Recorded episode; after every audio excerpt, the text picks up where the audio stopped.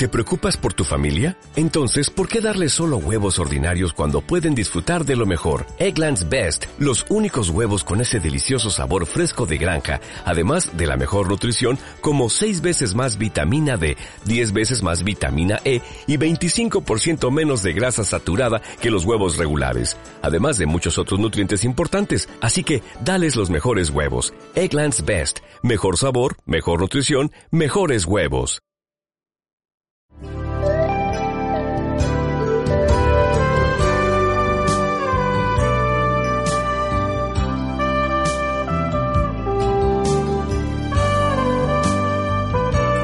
El Ministerio Evangélico Pueblo de Amor y su pastor Javier Sotile los invitan a escuchar el siguiente estudio sobre el amor de Dios.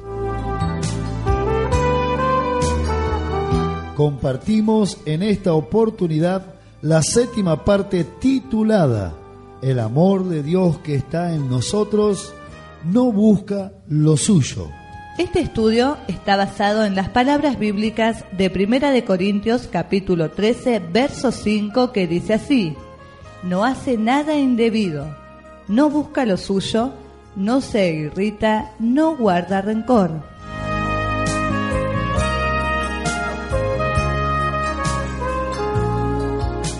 Rogamos al Señor en oración que el Espíritu Santo les haga comprender esta verdad bendita de su palabra.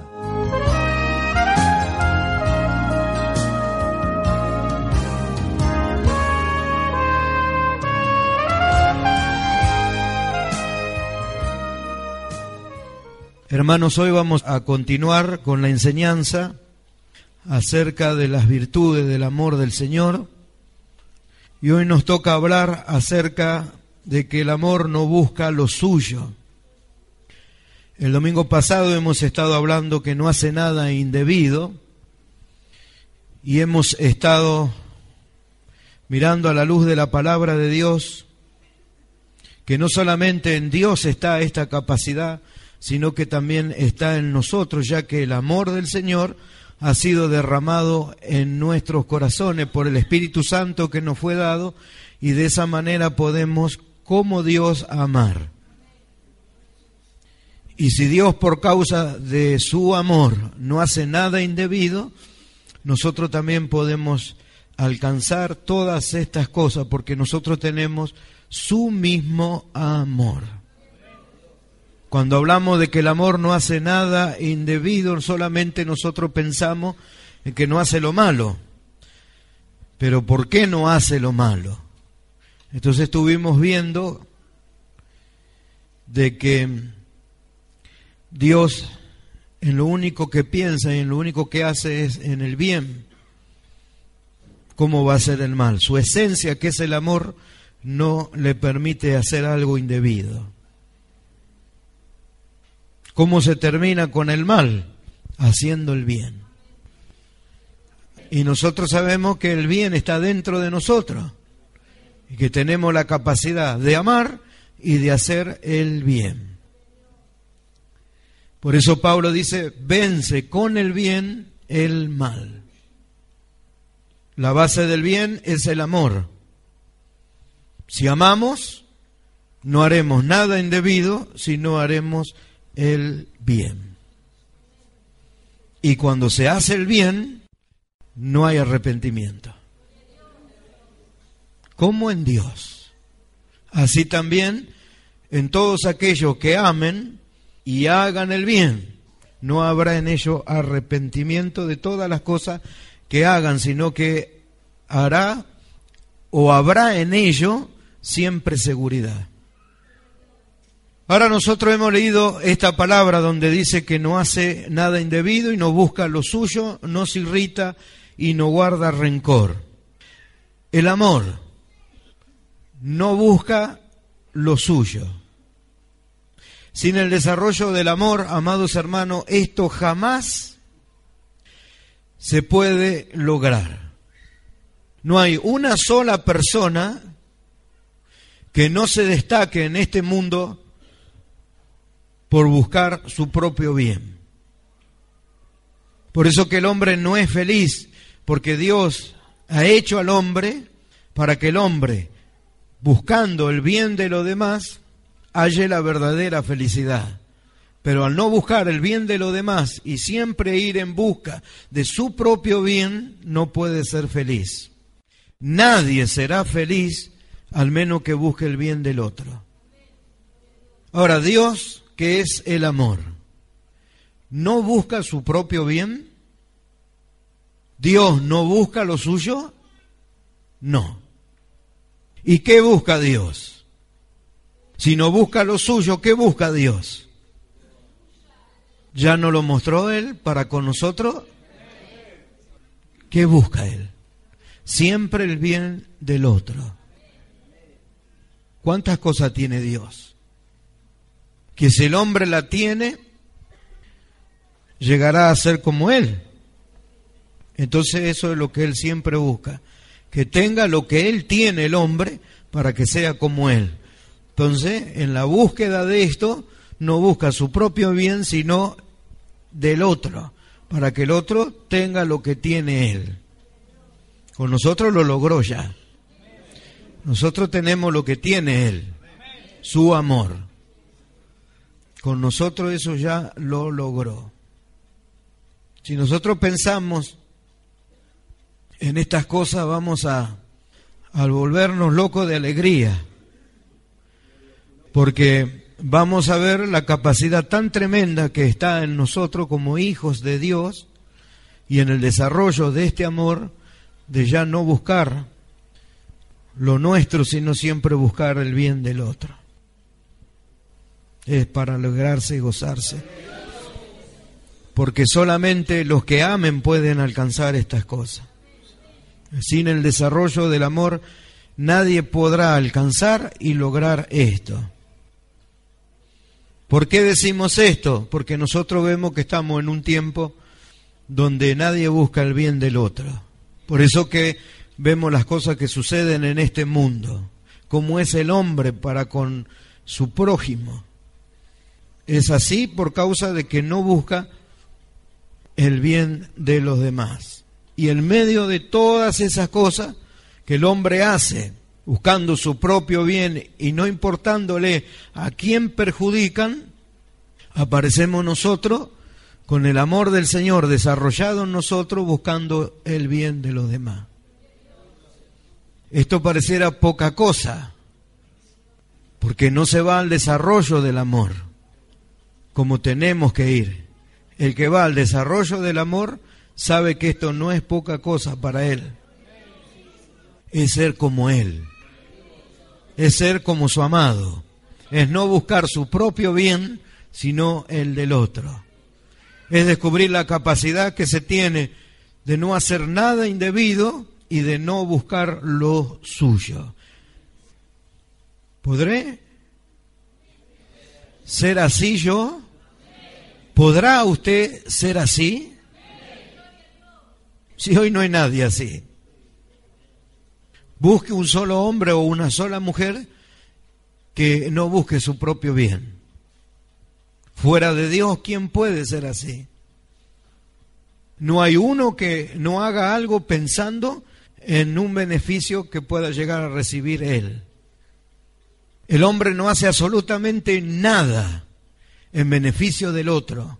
Todo lo que hace lo hace para su propio bien y para su propio beneficio. Nosotros miremos todas las cosas que el hombre ha hecho en este mundo, que la hace como mostrando la búsqueda del bien de los demás, pero atrás siempre hay un interés propio.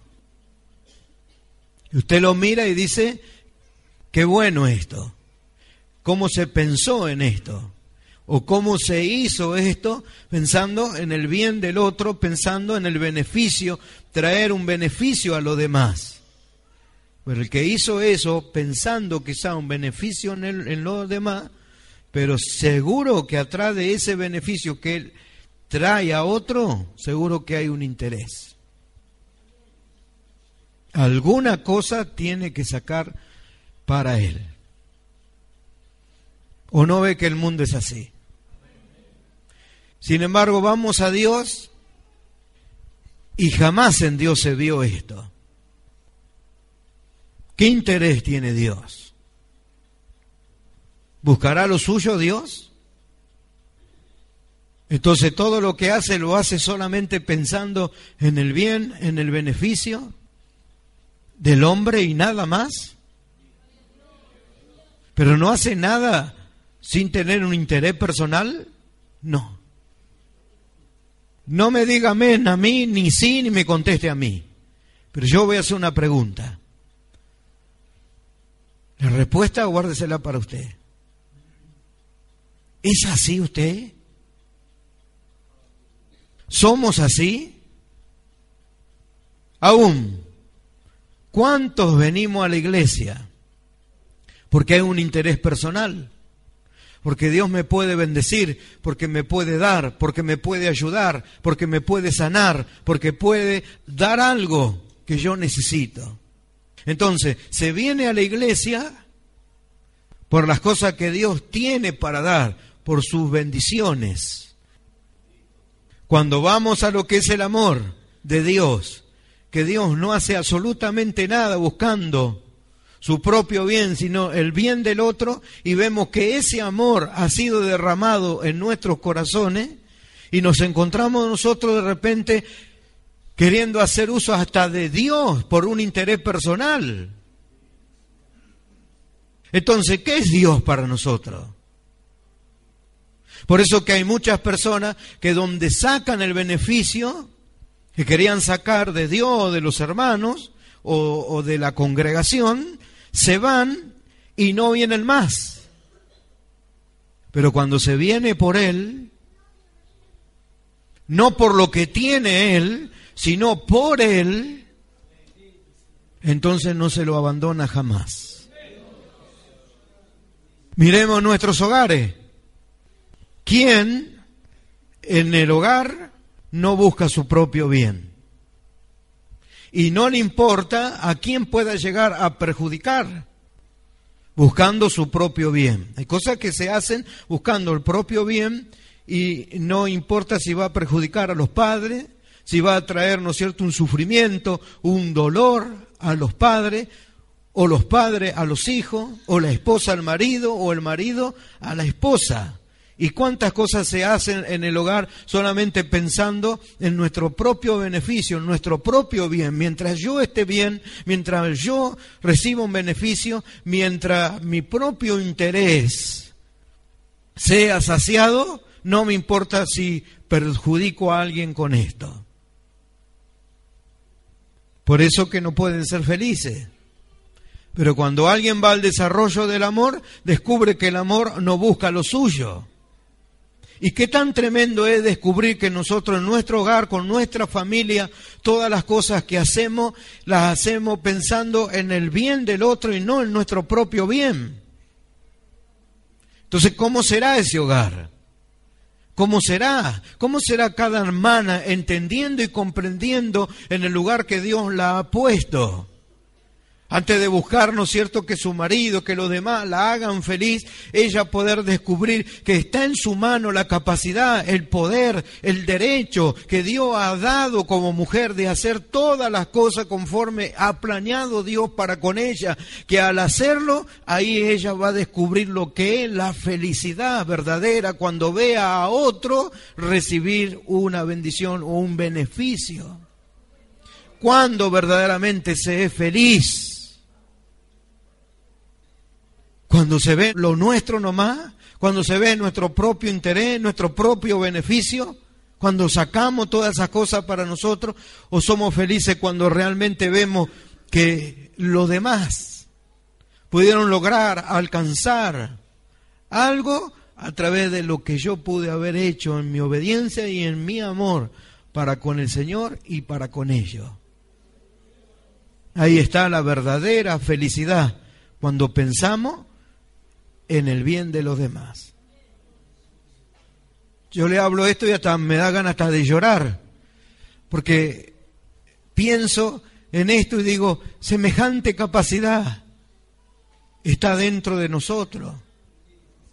y vemos el mundo como está y vemos las cosas tan tremendas que ocurre hoy hasta en el mundo cristiano. No hay uno que no haga las cosas pensando en su propio interés, en su propio beneficio. Pero ¿qué hay de nosotros que venimos oyendo en todos estos tiempos esta palabra? ¿Será una palabra más? ¿Será una enseñanza más? ¿Cuántos? Yo quisiera saber cuántos estarán yendo a lo que Dios nos está enseñando en todo este tiempo. Yo no lo sé, pero Dios sí lo sabe.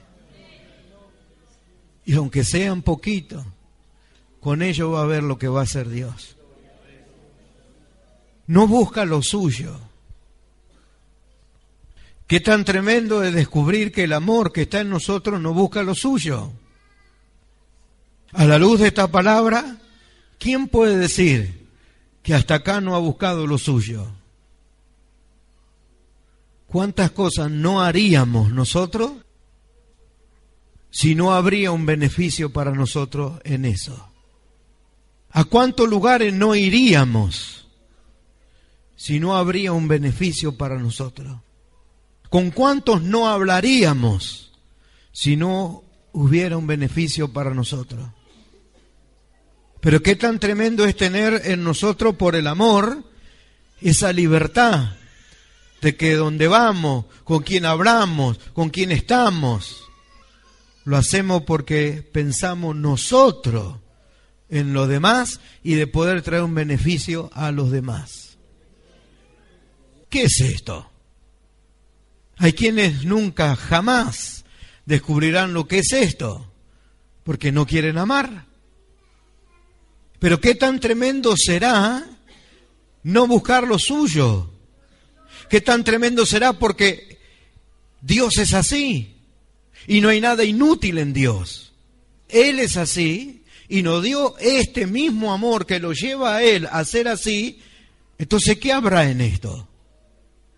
cuántas cosas tan tremendas habrá en esto para nosotros, quienes jamás y nunca alguno lo van a descubrir a causa de que nunca irán al desarrollo del amor del Señor. Jamás algunos descubrirán lo que es no buscar lo suyo.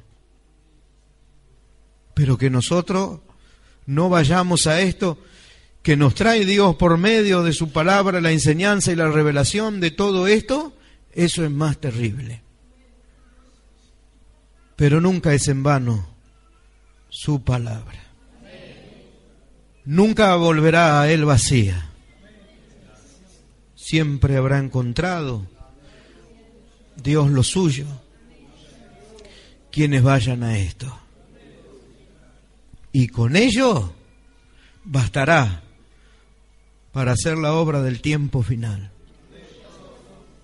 ¿Tiene idea usted de lo que es no buscar lo suyo? ¿Querrá descubrirlo? Entonces el que quiere lo va a lograr y alcanzar. En la primera carta del apóstol Pablo a los Corintios, capítulo 10, verso 24, Pablo dice, ninguno busque su propio bien, sino el del otro. Si el amor no busca lo suyo, el que lo tenga este amor y desarrolle ese amor, ¿a dónde lo impulsará siempre el amor? A buscar el bien del otro. Ninguno busque su propio bien, dice, sino el del otro. ¿Cómo se puede lograr esto si no se ama? Si el amor no busca lo suyo, entonces ¿a dónde nos impulsará?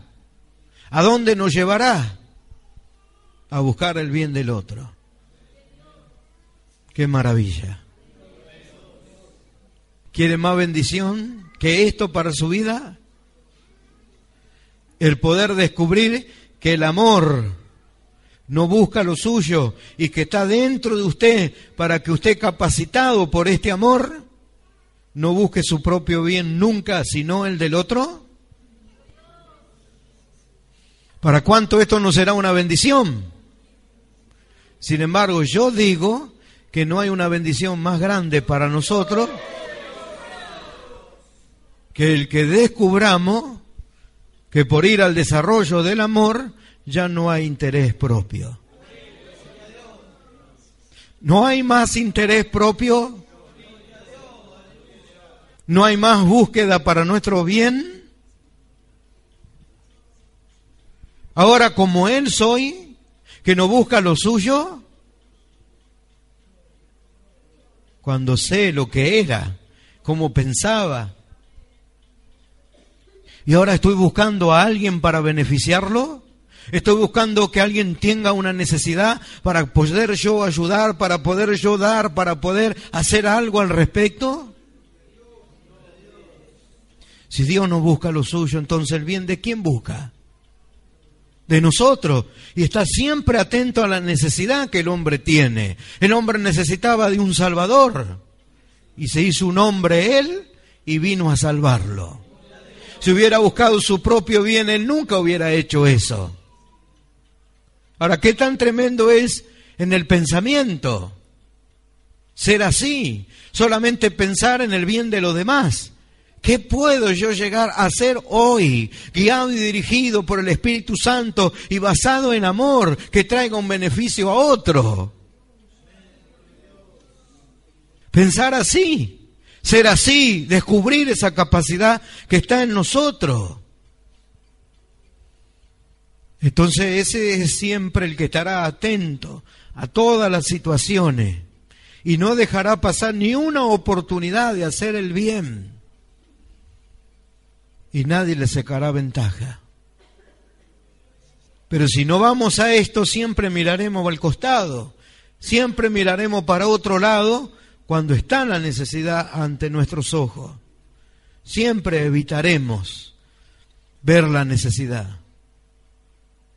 Sin embargo, el que no busca su propio bien, sino el del otro, siempre estará atento. Seguro que hoy Dios pondrá delante de mí alguien con una necesidad para que yo pueda dar, para que yo pueda ayudar. Algo se me tiene que aparecer, algo tiene que ocurrir, pasar. Alguna oportunidad hoy tengo que tener para poder yo hacer algo en beneficio del otro, porque no estoy buscando mi propio bien, sino el del otro. ¿Vio lo que es una búsqueda? Está buscando, está buscando, busca no su propio bien, sino el del otro. Y Pablo dice, ninguno, ninguno, nadie, absolutamente nadie tiene licencia o permiso de parte de Dios para buscar su propio bien. A ninguno Dios le permite eso pero sí le permite que busque el bien de los demás. Y para eso Dios le dio su amor. Y dice, sean como yo. ¿Y cómo eres tú, Señor? No busco lo mío. Entonces, ¿qué es lo que buscas? ¿Tu bien? Ya no lo mostré. Cuando me hice un hombre, vine y di hasta la vida por ti. ¿O cree que lo que tiene se hizo en cualquier rincón? Bueno, ahora sean como yo.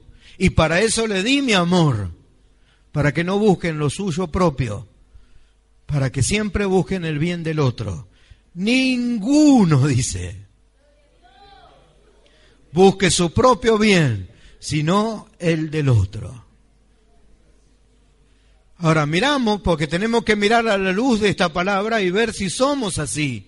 Y si no somos así, no debemos sentir culpa, sino que tenemos que girar dentro de nosotros y ir en búsqueda del desarrollo del amor de Dios en nosotros, porque toda esta enseñanza nos va llevando a nosotros a que miremos realmente la necesidad que tenemos de amar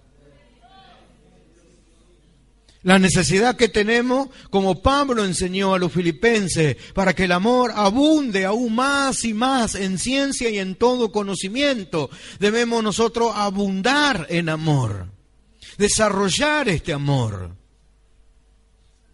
Nunca conformarnos con lo que amamos hoy. Nosotros sabemos que podemos amar cada día más y que podemos descubrir cada día más la capacidad tan tremenda que nosotros hemos recibido en este amor ¿Con quién nos enojaríamos nosotros si buscamos el bien de los demás? ¿A quién insultaríamos si buscamos el bien del otro? ¿Con quién nos pelearíamos si buscamos el bien del otro?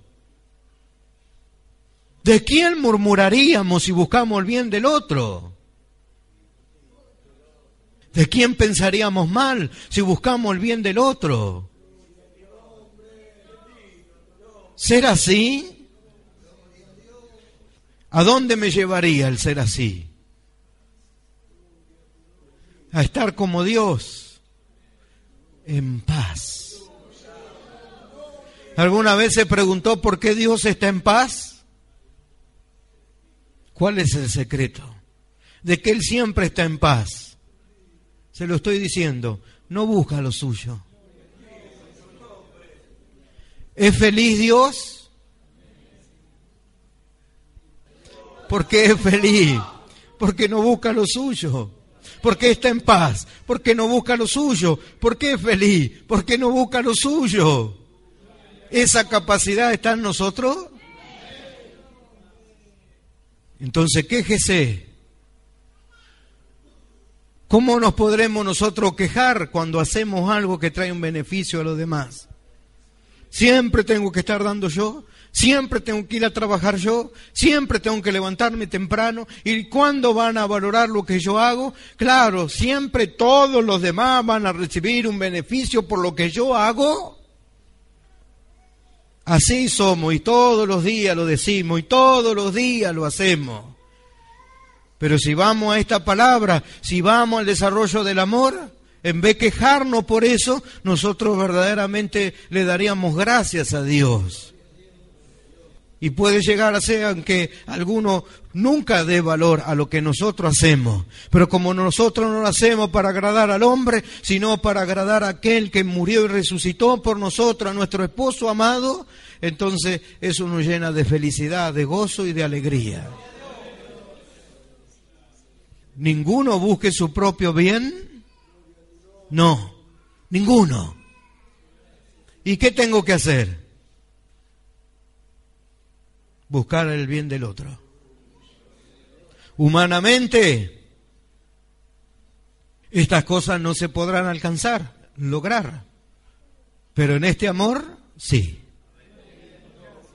¿Querrá amar?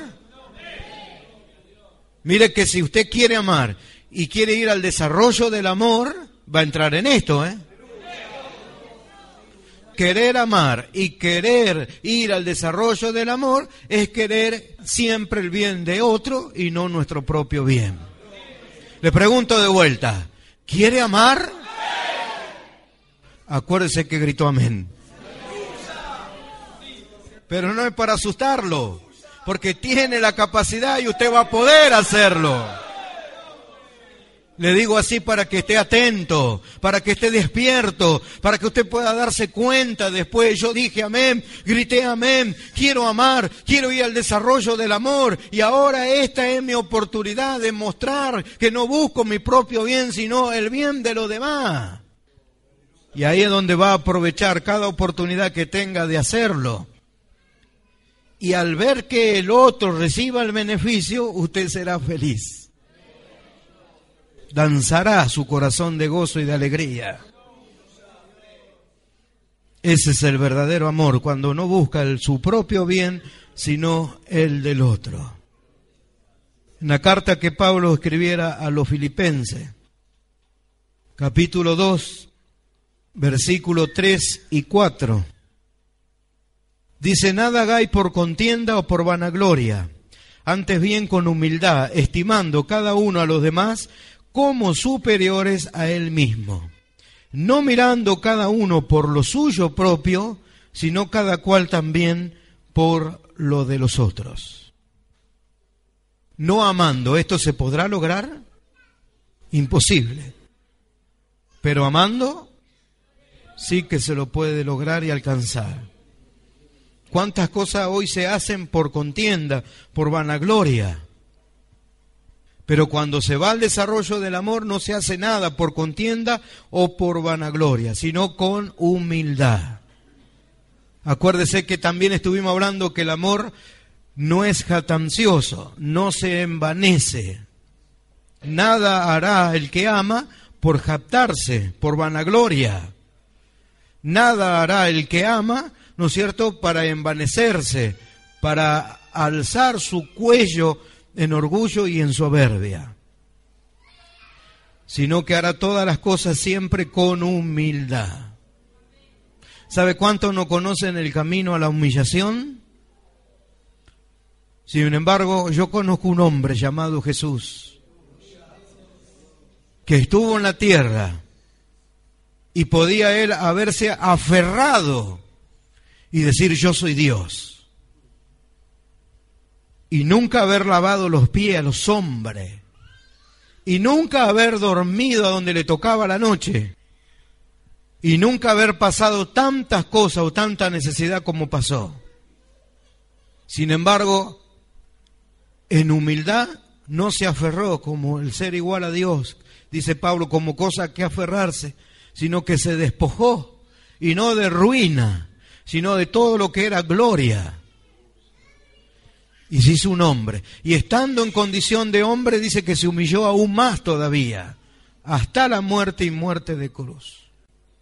Y le dijo a los hombres, ustedes dicen que yo soy Señor y que soy maestro. Y bien decís porque lo soy. Pero os he dado ejemplo, he lavado vuestros pies.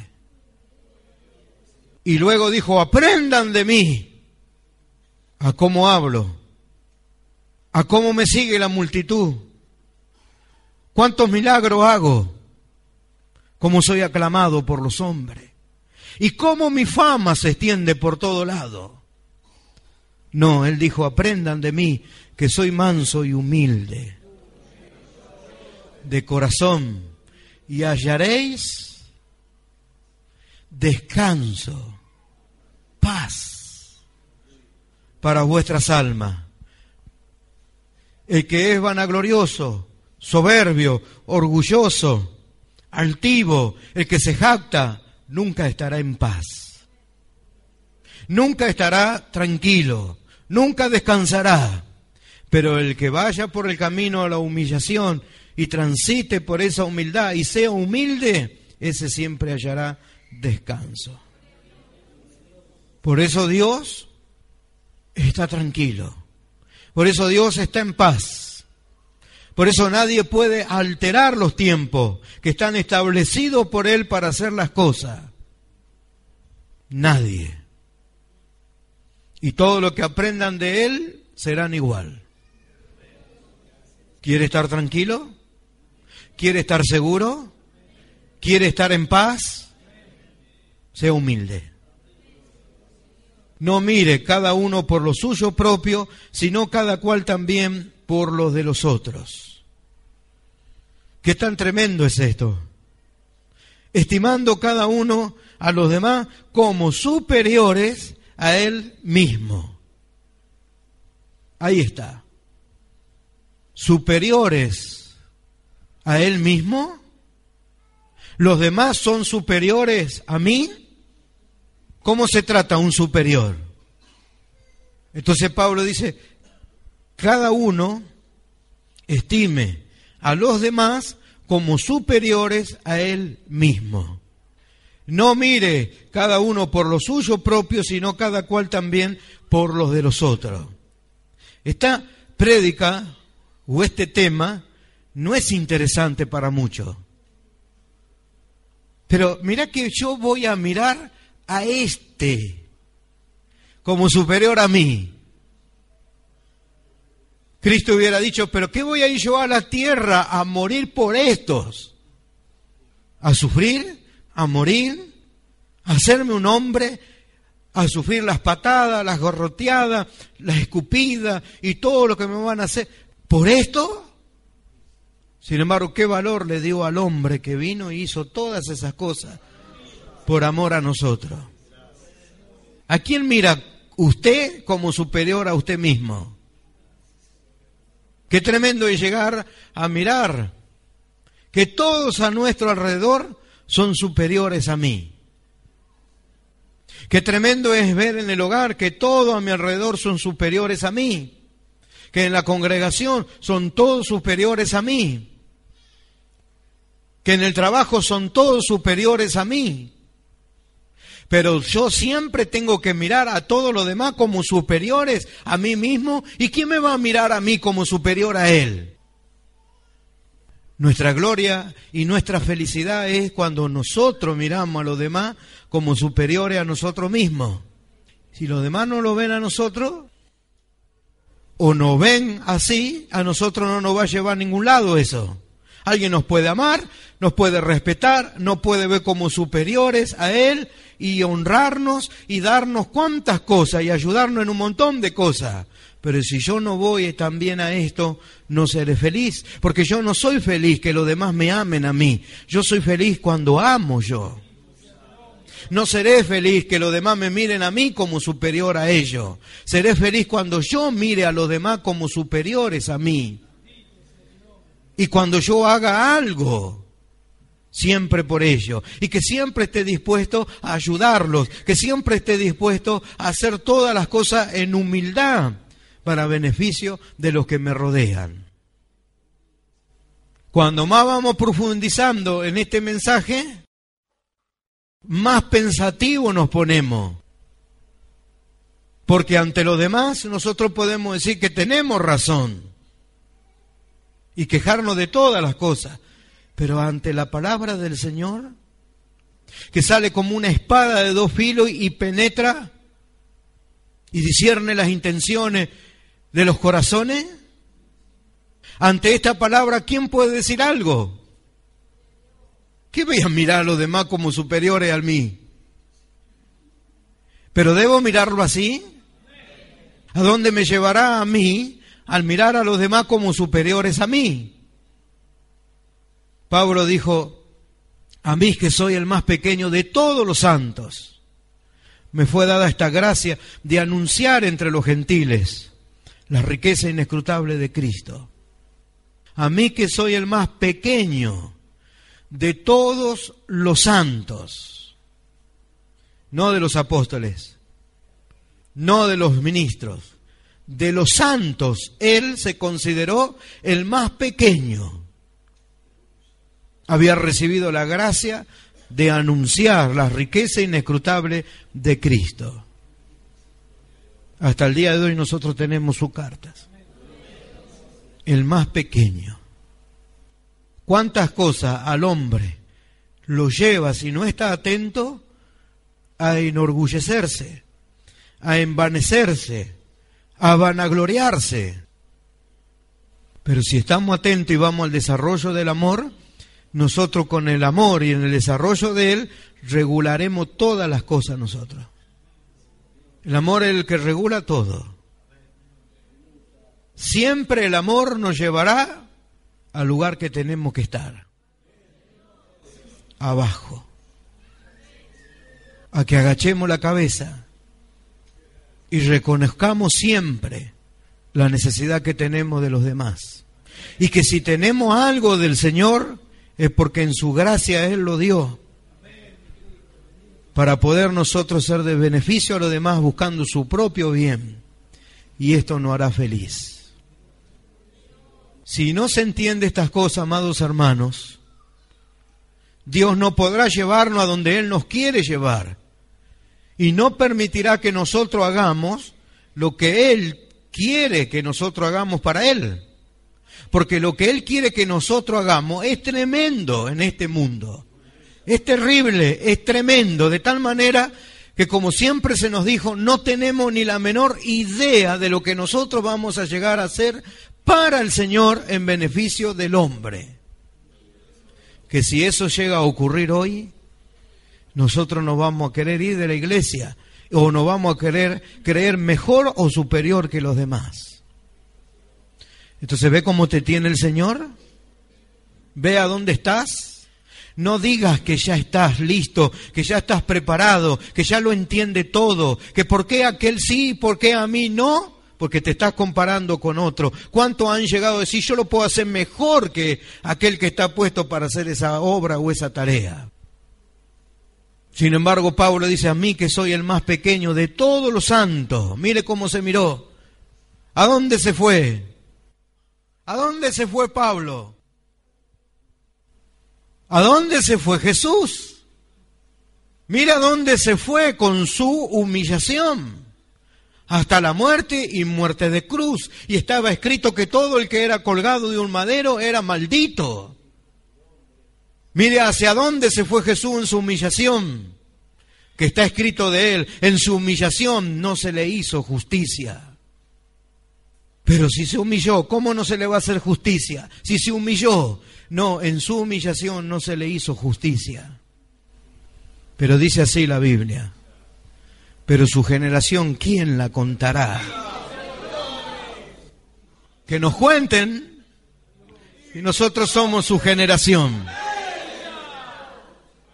Que alguien nos cuente como Dios le dijo a Abraham, cuenta las estrellas del cielo y la arena que está a la orilla del mar. Si puede, has contado tu descendencia. En la humillación del Señor no se le hizo justicia, pero su generación, ¿quién la contará? Y después Dios lo agarró y lo exaltó hasta lo sumo. Y le dio un nombre sobre todo nombre y lo puso por encima de todo principado, de todo reino, de todo dominio, cumpliéndose lo que él mismo había dicho, que el que se humilla, Dios lo exalta. Nada hagáis por contienda o por vanagloria, antes bien con humildad, estimando cada uno a los demás como superiores a él mismo. Te podés correr, no lo estás haciendo bien. Déjame que yo lo sé hacer mejor que vos. Te podés correr, pero qué tan tremendo es cuando nosotros vemos que alguien no lo está haciendo bien y le enseñamos para que lo haga bien. No, te podés correr, yo lo voy a hacer mejor que vos. Ahí está haciendo por contienda, por vanagloria, no con humildad si estaría cantando yo, sería más de bendición. Si yo estuviera coordinando, el culto explotaría. ¿Y si predicaría? ¿Qué tan tremendo sería tenerme a mí como un dirigente de grupo? Como Job, los que me oyen tapan su boca, abren sus oídos y prestan atención, porque jamás oyeron hablar a un hombre como a mí. Y Dios lo agarró a Job y le dijo, oye, estate atento, yo hablaré. ¿Dónde estabas tú cuando yo fundaba el cielo y la tierra? Si tienes memoria, dímelo, le dijo. Ahí lo llevó al lugar donde tenía que estar Job y Job dijo, hablaba cosas que no entendía. Esto es demasiado maravilloso para mí. Hablé una vez, pero ahora ya no. El que se imagina que sabe algo no sabe nada como debe saberlo, dice Pablo. Mirar a los demás como superiores a nosotros mismos. Eso es amor. El amor no busca lo suyo. Siempre busca el bien y el beneficio del otro. El que mira por lo suyo nunca será feliz, hermano. Acuérdese de esto. El que mira por lo suyo jamás será feliz. Yo acá anoté algo de lo que es cuando alguien mira por lo suyo propio. Es alguien que tendrá un excesivo sentimiento por sí mismo, que hace atender solo al interés propio. Por eso la Biblia habla de que hay muchos que son amadores de sí mismo. Amadores de sí mismo. Buscar el propio beneficio, buscar el propio bien, se llega a ser amador de uno mismo. Alguien que tiene un excesivo, dice, sentimiento por sí mismo, que hace atender solamente al interés propio. Es decir, que siempre estará atento al interés de él, a sus cosas. No tendrá nunca interés o preocupación por los demás. Ese nunca será feliz. Ahora, lograr todas estas cosas es lograr ser como Él. El camino que ha preparado Dios para alcanzar la imagen de Cristo es el amor. Si alguien ama y va al desarrollo del amor, va derechito a alcanzar la imagen de Cristo. Por eso que dice Pablo el camino más excelente es el que siempre tira más allá, siempre hay más para nosotros. Por eso Pablo dice, en algún momento vamos a explicar bien esto, de lo que es edificarse en amor, que no es lo mismo que crecer. Ya después vamos a explicar bien esto, porque una vez que se crece, se debe entender para qué se crece. Y muchos creen que crecer y edificarse es lo mismo, y no es lo mismo. Entonces, ya vamos a explicar bien esto porque Pablo dice que nosotros debemos recibir el crecimiento para ir edificándonos en amor. Son dos cosas diferentes, son dos cosas distintas. Edificarse en amor. ¿Qué es el amor? Capítulo 13 de la primera carta del apóstol Pablo a los Corintios, verso 8. El amor nunca deja de ser. Edificarnos en algo que nunca deja de ser el crecimiento tiene un límite, deja de ser en algún momento. Esto pasa aún en lo natural. Nosotros crecemos hasta una cierta edad, después de ahí ya no crecemos más. Bueno, el crecimiento en la vida espiritual también tiene un límite, es hasta cierto lugar. Pero de ahí empieza la edificación en amor que nunca deja de ser. Entonces se va, se va, se va, se va y se va es el camino más excelente. Siempre tira más allá. Y Dios nos ha dado eso que nunca deja de ser, que es excelente y que siempre tira más allá para edificarnos en amor, para edificarnos en eso que nunca deja de ser y que siempre va más allá. Los entendidos entenderán. Pablo escribe a los Romanos capítulo 12, verso 10. Y dice de esta manera, amaos los unos a los otros con amor fraternal. En cuanto a honra, prefiriéndoos los unos a los otros.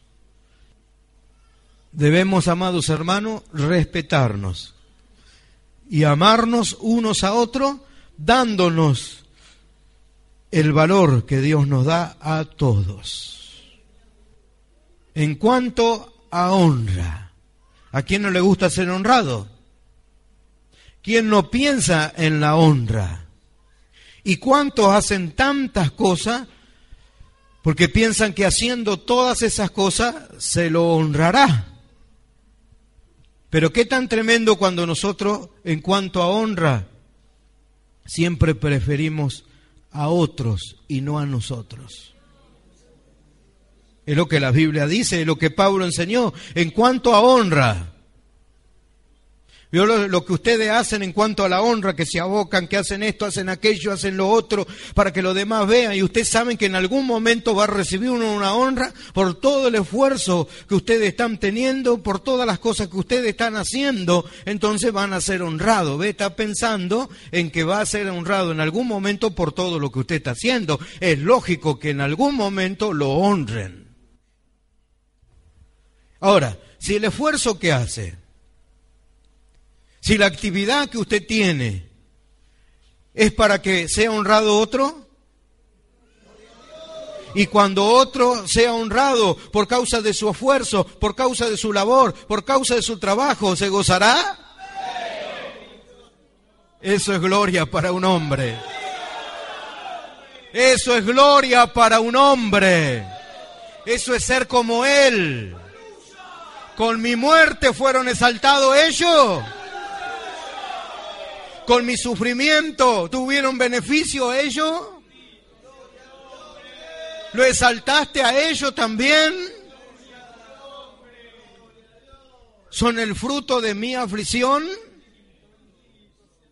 ¿Recibieron una honra a ellos? ¿Los coronaste de gloria y de honra también a ellos?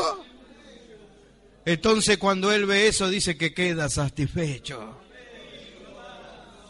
Bendito sea su nombre. Qué tan tremendo es amar entonces. Qué tan tremendo es pensar que todo lo que hacemos para que el otro sea honrado, para que reciba un beneficio. Qué tan tremendo es estar dispuesto a pagar el precio para que otro reciba una bendición, para que entre en el lugar que tiene que entrar, para que Dios lo honre, para que Dios lo exalte, para que Dios haga algo con otro por causa de nuestro dolor, de nuestro sufrimiento.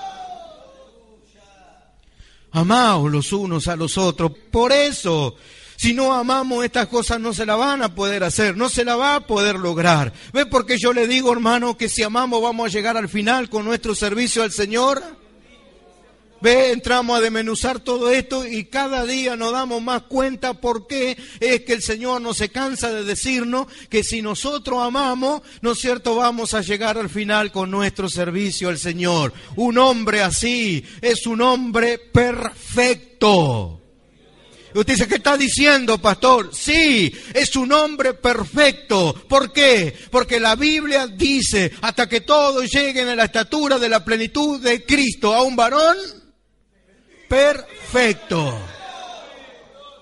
¿Cómo se llega a esto? Amando, que es el camino que Dios preparó para alcanzar esa perfección. Un hombre perfecto en la tierra. ¿Pensó alguna vez poder usted llegar a esto? ¿Alcanzar semejante nivel y estatura espiritual? Esa es la gloria de un hombre Primera de Pedro, capítulo 5, verso 5 dice, y todos sumisos unos a otros, revestidos de humildad, porque Dios resiste a los soberbios y da gracia a los humildes. Y todos, no uno sí y otro no, sino que dice, y todos. ¿Me está escuchando, hermano? Y todos revestidos de humildad, sumisos unos a otros. Acá se va a anular de nosotros la falta de respeto. Muchos se faltan el respeto por causa de que no están sumisos los unos a los otros. Pablo también lo dijo, sujetaos los unos a los otros, sumisos unos a otros revístanse de humildad. Y dice Pedro, porque Dios resiste a quién? A los soberbios y da gracia a los humildes. Así que los soberbios siempre van a ser resistidos por el Señor. Nada les saldrá. Pero lo que sean humildes, Dios le va a conceder de su gracia para que todo lo que hagan prospere y florezca. ¿Vio José? Era humilde. Y donde estaba, dice que Dios le concedía de su gracia. Y todo lo que tocaba florecía. Y cuando estuvo ante Faraón y le interpretó el sueño, y él mismo, José mismo, le dijo, acá se necesita un varón sabio. Un varón que sepa manejar todo lo que tiene que ver con el alimento. Hagan depósitos, hagan esto, hagan aquello, hagan lo otro y prepárense para que cuando vengan los siete años de hambruna, ustedes tengan abundancia de pan. Y aún las demás naciones van a tener que venir a depender de ustedes y a comprar de ustedes y a conseguir de ustedes el alimento. Y terminó de dar el consejo y dio la espalda y se iba y Faraón dijo, no, venga para acá. En mi reino, aquí en otro voy a encontrar? Que esté Dios como está contigo y que tenga la sabiduría que tiene y la gracia que tiene. Se sacó el anillo, se lo puso a José y le dijo, solamente yo voy a ser mayor que tú. Ahora serás gobernador de todo Egipto. Lo subió a un caballo y dijo, vayan y paseenlo y que se postren todo ante él. ¿Se humilló? Amén.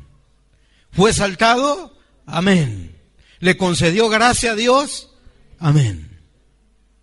Sin embargo, los hermanos de él que fueron soberbios, Dios los resistió. Y luego tuvieron que ir postrados ante José para pedirle el alimento. Sumisos unos a otros. Revístanse siempre de humildad. Vayan al lugar donde Dios quiere que estén. Porque hoy la iglesia no va al lugar donde Dios quiere. No se revisten de humildad. Hoy vemos, ¿no es cierto?, cuánta gente soberbia, cuánta gente que con las cosas que dicen y con las cosas que hablan, ¿no es cierto?, muestran de que no son humildes, de que son soberbios, que quieren mostrar a los demás que ellos son más inteligentes que los demás, que ellos saben. Y cuando dan el mensaje de la palabra de Dios, quieren mostrar con ese mensaje lo que ellos saben y no le importa si el pueblo del Señor aprende o no. Dios los resiste. Pero a los humildes, dice, a los que se revisten de humildad, le concede gracia para que todo lo que hagan, para que todo lo que toquen, florezca. ¿Cuántas veces usted quiso hacer algo en su hogar o donde quiera que estuvo y Dios lo resistió porque su pensamiento no era el bueno, no era el correcto? Usted estaba actuando, ¿no es cierto?, en soberbia, en altivez, para vanagloriarse y Dios no le permitía hacer las cosas. Fue a la pinturería, pidió una pintura blanca, cuando la abrió fue, era negra. ¿Y cómo puede ser eso? Dios resiste a los soberbios. No le sale nada. Usted dice, nada, pastor, déjese hablar así. Así le ha pasado a tanta gente que Dios los ha nublado de tal manera que han pensado que estaban haciendo algo bien cuando ante los ojos de los demás estaba todo mal. Y han contado con muchas cosas para hacer eso. Con plata, con ayuda de los demás y todo. Y Dios los resistió a él y a todo lo que le prestaron ayuda. Y delante de Dios no sirve plata, no sirve oro, no sirve absolutamente nada. Delante de Dios lo que sirve es la humildad del corazón. Lo que delante de Dios lo que sirve es la humillación. Delante de Dios lo que sirve es que seamos sumisos. Que estemos siempre en el lugar donde Dios quiere que estemos a Balaán lo resistió y dijo, te salí a resistir porque tu camino no era recto delante de mí. Y si no hubiera sido por la mula que se detuvo en el camino, mira la espada que tengo en mis manos, yo a ti te hubiera cortado la cabeza. Se puso a discutir con la mula. Se puso a pelear con la mula. La mula le dijo, ¿por qué me pegas si yo siempre te serví bien? Yo estaría corriendo hasta ahora. Estaba tan ciego que se puso a discutir. Dios lo había salido a resistir. No era el camino recto ante Él. Si no hacemos lo que Dios quiere, si no vamos en este camino recto que es el amor, entonces nos irá Dios a resistir. Pero no para arruinarnos, sino para que nos volvamos. Ahora, ¿por qué ser así cuando Dios nos ha dado la humildad? ¿No ves que hasta la forma de sentarse muchos muestran que son soberbios? La forma de mirar. Siempre usted lo va a ver guido. Todo muestra. Si somos humildes o soberbios, todo. La humildad del corazón, no porque viva en un ranchito es humilde, porque la humildad es una virtud cristiana. Qué humilde el hermano, no tiene nada y el más soberbio que hay. La humildad no es si tengo o no tengo en cuanto a lo material. La humildad es si soy como Dios quiere que sea. Dios resiste a los soberbios, pero da gracia a los humildes. Todos sumisos, dice Pedro. Si estamos todos sumisos los unos a los otros, ahí vamos a transitar el camino de la humildad. Y ahí vamos a ver la necesidad que tenemos siempre de los demás. Gloria a su nombre. A la carne esto no le agrada, pero yo no le estoy hablando a la carne. Le estoy hablando a lo que le sirven a Dios en el Espíritu. A los que tienen la capacidad de ser como Dios quiere y de vivir como Dios quiere. De que empezamos a traer esta enseñanza del amor hasta acá, yo puedo ver, hermano, el tiempo de la buena voluntad del Señor para con este pueblo. Es una buena voluntad de Dios. Estamos en el tiempo de la buena voluntad de Dios. Y qué tan tremendo es, porque si alguien alguna vez le dijo al Señor, heme aquí, y quiere servir a Dios, Dios en el cuidado que tiene para esa persona le habla y dice, mira, esto es para que llegues al final con el servicio que estás prestando para mí. Esto es para que nunca retrocedas. Esto es para que nunca te vuelvas atrás. Esto es para que llegues hasta el final. Esto es para que me alcances a mí. Esto es para que seas como yo. Sí que es el tiempo de la buena voluntad del Señor. El amor no hace nada indebido. Aleluya. Y no busca lo suyo. No busca lo suyo no. Y nosotros tenemos este amor que no busca lo suyo dentro de nosotros y de esa manera tenemos la capacidad también de ser así humildes, sumisos, no soberbios, sino viendo la gracia del Señor concedida a nuestras vidas para poder hacer todas las cosas Pida la bendición para todas las cosas, sea sumiso para todas las cosas, sea sumiso los unos a los otros, sean humildes los unos a los otros. Nunca crea que ya está, que lo que logró, que lo que alcanzó hasta acá ya es suficiente, porque el día que usted crea que es suficiente lo que conoce, lo que alcanzó y lo que tiene, será el principio de su ruina. ¿No quiere nunca arruinarse? ¿No quiere nunca arruinar a los demás? Vaya al desarrollo del amor, para que usted nunca busque su propio bien, sino el del otro. ¿Quiere ser feliz en su hogar? Busque el bien del otro. ¿Quiere ser feliz en la congregación? Busque el bien de su hermano. Ámense los unos a los otros con amor fraternal. En cuanto a honra, siempre prefieran que su hermano sea honrado. Humíllese, humíllese ante la presencia del Señor donde quiera que está y haga todo lo que Dios quiere que usted haga. Y Dios se agradará de usted de tal manera que le concederá de su gracia y todo lo que haga y todo lo que toque y todo lo que emprenda florecerá y Dios lo llevará, ¿no es cierto?, al final. Bendito sea su nombre. La obra, la obra nuestra siempre tiene que ser completa. La gloria de un hombre es que lo que comienza llegue a su final si no nos humillamos, si no somos humildes, si no vamos al desarrollo del amor, nunca nuestra obra que empezamos llegará hasta el final. Siempre algo sucederá, algo pasará que quedará todo por la mitad. Dios comenzó una buena obra en nosotros, la cual es una obra de amor. Y Pablo dice, estoy persuadido que el que comenzó en vosotros la buena obra, la perfeccionará hasta el día de Jesucristo. ¿Se quedará Dios en la mitad con su obra en nosotros? ¿Habrá calculado el costo Dios cuando inició y empezó con su obra en nosotros, cree que alguien va a poder hacerle burla a él diciendo, la obra que tú comenzaste no pudiste acabarla y te quedaste con la mitad en la obra, en ello? ¿Quién se va a poder burlar de Dios? ¿Quién va a poder decirle a Dios, no calculaste el costo, no calculaste el costo, no pensaste que te iban a desobedecer, no pensaste que te iban, ¿no es cierto?, a dar la espalda muchas veces, no pensaste en todas las cosas que le iban a pasar y vas a quedar por la mitad, vas a quedar por la mitad, vas a quedar por la mitad, no calculaste el costo, Dios, con ello, tu obra no es en amor. Y Dios dice, sí que yo sabía todas las cosas que le iban a pasar, yo mismo la preparé, yo mismo lo permito, yo lo permito, yo lo permito. Dios permite todas las cosas que nos pasan para que nosotros siempre dependamos de Él y de los demás. La buena obra que Dios comenzó en amor con nosotros, la culminará. Y los que amen como Él también. Los que amen como Él también serán. Gloria sea su nombre. Esto es lo que hace sentir la presencia de Dios.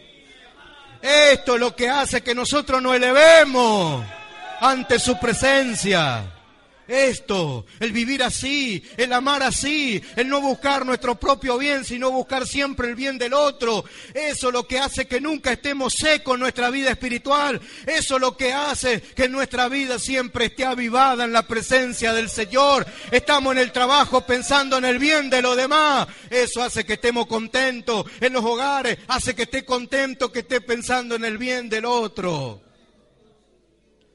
Gloria a su nombre. Esto es el verdadero avivamiento.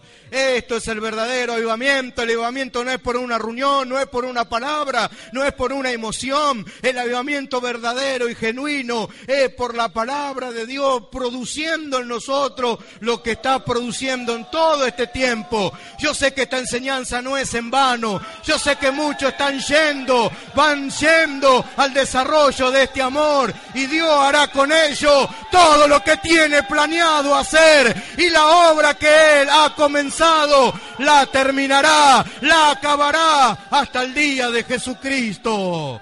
El amor no busca lo suyo. El amor no busca lo suyo, no busca lo suyo, no busca lo suyo. Y los que amen serán como este amor. Nunca buscarán lo suyo, sino que siempre buscarán el bien de los demás.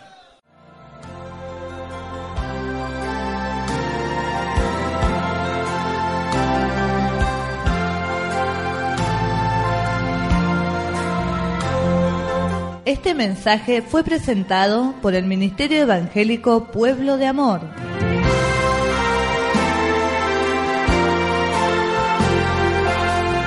Recomendamos a todos nuestros amados hermanos escuchar la siguiente enseñanza titulada El amor de Dios que está en nosotros no se irrita ni guarda rencor. Para más información sobre este u otros mensajes de la palabra de Dios, comuníquese con nosotros llamando al teléfono 0237 481 5646 o por correo electrónico a ministerio pueblo de amor